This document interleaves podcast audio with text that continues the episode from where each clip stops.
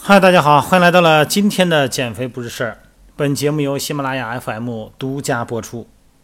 昨天下午呢，一位加入我线上微信视频私教一对一的一位会员啊，一位大同的啊，一位四十五岁的啊一位帅哥，这是打篮球，然后呢导致了腹股沟疼痛。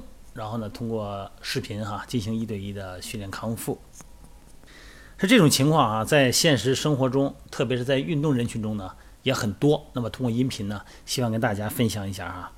有很多朋友觉得哈，说我不打篮球，我也没有那个时间健身，我就是天天办公室忙的，然后从这个屁股离开呢，就直接就回家了，就两点一线。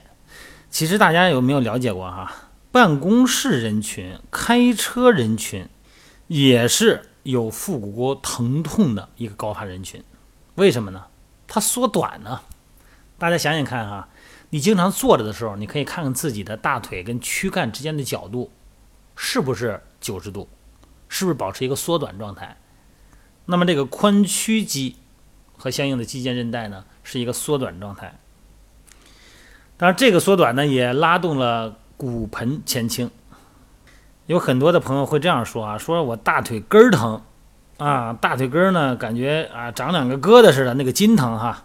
在线下很多的那个来咨询的朋友呢，一旦聊起身体感受来的时候，他也说过，然后那个觉得大腿根儿那儿感觉什么东西卡住了，有这种感觉哈，或者是在拉伸臀部肌肉的时候呢，感觉腹股沟啊有一种卡压的疼痛。从解剖层面来说哈，咱们的颈动脉。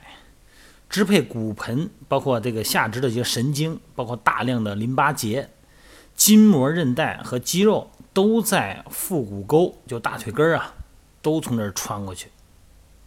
那这疼痛的原因是什么？哈，首先是来自于生活啊，一个是牛仔裤哈，紧身牛仔裤，以前的牛仔裤啊，那帆布的是没有弹性啊，硬塞进去把肉，现在呢是高弹的啊，穿进去以后呢，它自己往里勒。这显体型啊，但是你穿着这种裤子，你要是久坐的话，那受到伤害的呢就是腹股沟，就是大腿根这个位置。这一天你要上一天班，要坐一天呢，这整个腹股沟呢就非常的不舒服，这个气血循环也受阻。那么经常站着的呢，会导致下肢的静脉的循环障碍，静脉回血不好。所以说呢，从着装上来说，这个紧身的牛仔裤，咱们要酌情少穿。还有一个原因呢，就是咱们现在的生活结构啊，这都是智能化出行嘛哈，甭管是电梯、汽车，呃，反正很少走路。然后呢，再不经过任何训练，就容易出现腹股沟的淋巴，它这个整个的循环障碍啊，容易出现下肢的静脉回血受阻，包括有些浮肿现象。而且要是老坐着，有些女孩在经常翘个二郎腿，那就不一样了。那自己改变了骨盆的位置，让骨盆呢出现了不稳定，前后旋转哈。那股骨头呢，在髋臼的位置呢也出现了改变，时间长了呢，就会容易出现腹股沟的卡压不舒服的感觉。那你说，那我现在没感觉呀？其实啊，咱们各位在洗澡的时候哈，就脱了以后，你可以仔细看一看，在大腿根儿这个位置啊。有没有卡压？你可能现在感觉不到，但是你看看皮肤的颜色，哎，越是发黑的或者深褐色的，它和周围的皮肤颜色不一样的时候，这个时候有可能它的循环就受堵了。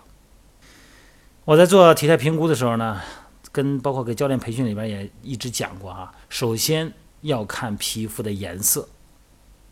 好了，咱再说第三个问题哈，就是咱们的软组织，包括肌肉、筋膜、肌肉组织和神经组织啊。这是一个很重要的知识点啊！咱们有一块肌肉哈，一边一块叫腰方肌，具体在哪儿啊？大家可以查一下百度哈，找个地找个图看看。这腰方肌就在腰上啊。除了咱平时呢，它这个功能啊是维持体态哈。你的骨盆是不是侧倾啊？啊，脊柱侧弯呢？这个跟腰方肌都有很大关系。这腰方肌的结构特别复杂，分成三层三束的肌纤维。这髂骨呢和髂腰韧带连接十二肋骨内侧，腰呢还连着肋骨，这叫腰肋侧。那髂骨呢还连接腰部，称为髂腰侧。它前面那个肌筋膜啊和那个腰大肌连接，上面和膈肌啊腹横肌连接，深层呢又和这个横突的这个棘肌啊，胸腰筋膜连接，下面还和那个腹横肌相连一块儿。最重要的呢是这个腰大肌和腰方肌，在这里头穿过的一个生殖骨的神经支配男性的提高肌，就是上提睾丸的肌肉，阴囊包括女性的外生殖器。所以说，这个肌肉如果出现损伤以后呢，它的激发点呢会牵扯的面积非常的广。所以说呢，这个咱们这个这个腰呢腰这个前这个腹沟啊出现疼痛的时候啊，有的时候呢，我也会经常的。又检查一下腰方肌群它的功能和张力情况。当然了，还有就是髂腰肌哈，这些肌肉的功能紊乱呢，都可以造成腹股沟疼痛。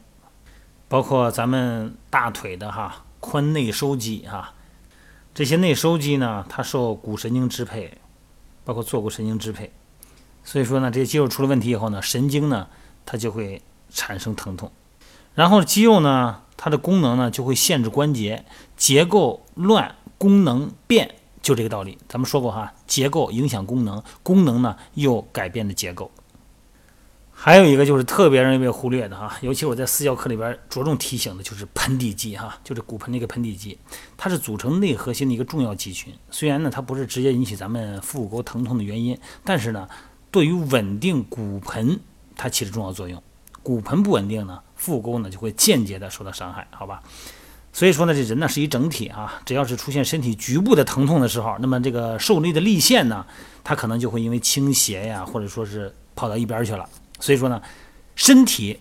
就算是局部疼痛，还是要从整体评估啊，把这个神经意识啊、骨骼肌肉啊、筋膜啊、这个生物力学的力线呐，包括生活习惯、情绪、睡眠质量等等，都得理解融合在一起，才能给具体情况做一个具体的方案分析。其实很多咱们不管是在出现运动损伤方面啊，还是一些咱们所谓的增肌减肥方面，有时候你遇到问题了。你作为外行，你肯定感觉云里雾里不知所措哈。但如果找到原因，按照逻辑找到原因以后，解决方案反而很简单啊。这就是一个认知的过程。所以说呢，健身呢千万不要盲目哈，不能由着性子来。哎，我感觉这样挺好玩的，挺有意思的，是挺有意思的。但是可能会有代偿的动作出现，就会出现一些不可逆转的，甚至于说你运动损伤就不可逆转嘛，一些关节损伤，对吧？啊，肌肉损伤呢，可能还通过训练、通过康复可以调整，但是比较可怕的呢，就是关节腔内的一些损伤。所以说，大家别把它当成小事儿哈，真正的认识身体，真正的理解运动，才能让身体呢越练越开心，越练越好。好了，今天的音频咱就聊到这儿。